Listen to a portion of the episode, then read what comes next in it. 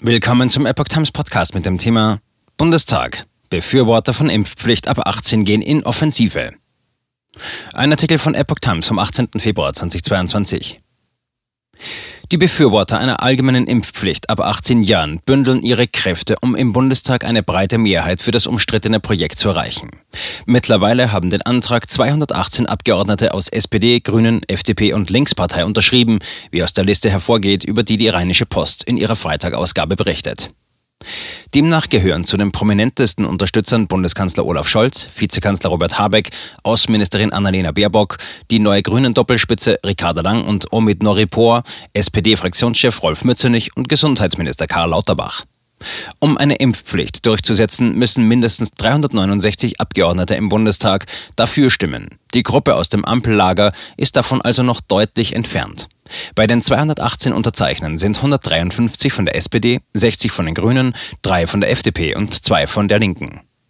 Die Vizechefin der SPD-Fraktion Dagmar Schmidt erklärt, um die Corona-Regeln, die stufenweise bis zum 20. März weitgehend fallen sollen, dauerhaft zu überwinden, könne mit der Impfpflicht der Grundstein für die Freiheit gelegt werden. Bis heute haben sich 218 Abgeordnete unserem Antrag für die Einführung einer allgemeinen Impfpflicht angeschlossen und stündlich kommen weitere hinzu, sagte Schmidt der Rheinischen Post. Damit habe der Antrag eine breite Rückendeckung und bilde die Grundlage für die im März geplante erste Lesung im Bundestag.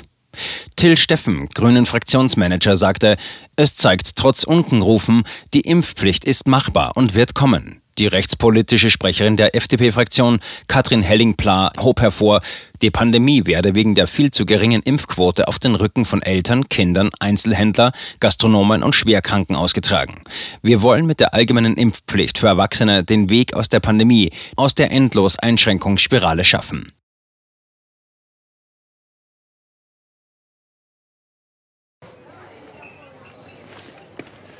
Bis Brot ich ess, das Lied ich sing. In Zeiten von Twitter und Facebook hat diese Redewendung aus der Zeit der Minnesänger neu an Bedeutung gewonnen.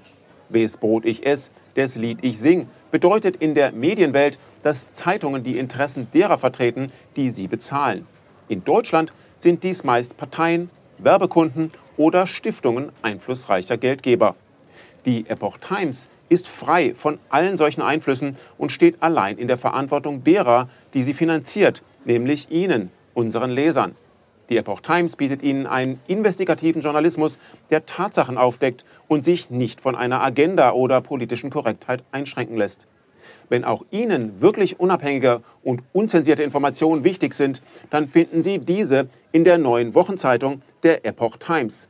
Zum Preis von nur einer Tasse Kaffee erhalten Sie nachhaltige Geistesnahrung für eine ganze Woche. Bestellen Sie die Epoch Times jetzt gratis drei Wochen lang zum Kennenlernen und lesen Sie den Unterschied.